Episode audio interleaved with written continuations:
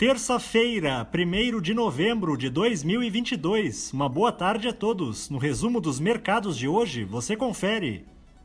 O Ibovespa terminou o dia em alta de 0,77% aos 116.929 pontos, enquanto os investidores monitoram o desenrolar da transição democrática no país.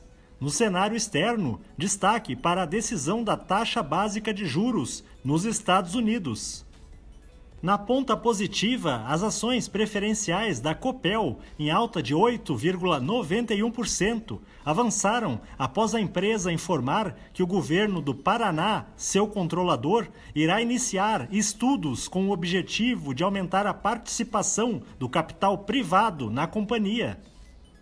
Na ponta negativa, os papéis da Cielo, em baixa de 7,73%, recuaram por conta de uma possível realização dos investidores após as ações subirem 10% nos últimos três pregões.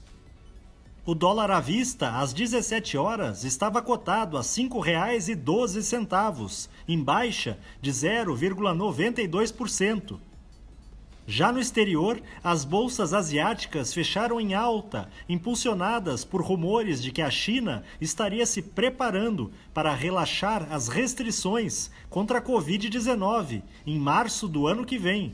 No Japão, o índice Nikkei teve alta de 0,33%. Na China, o índice Xangai Composto subiu 2,62%.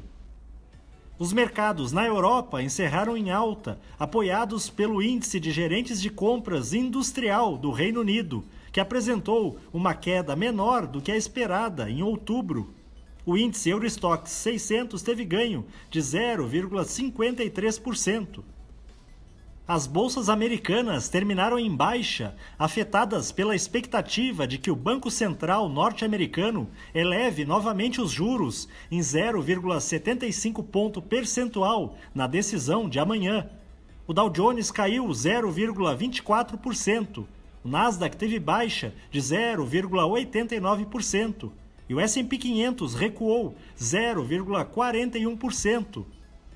Somos do time de estratégia de investimentos do Banco do Brasil e diariamente estaremos aqui para passar o resumo dos mercados. Uma ótima noite a todos.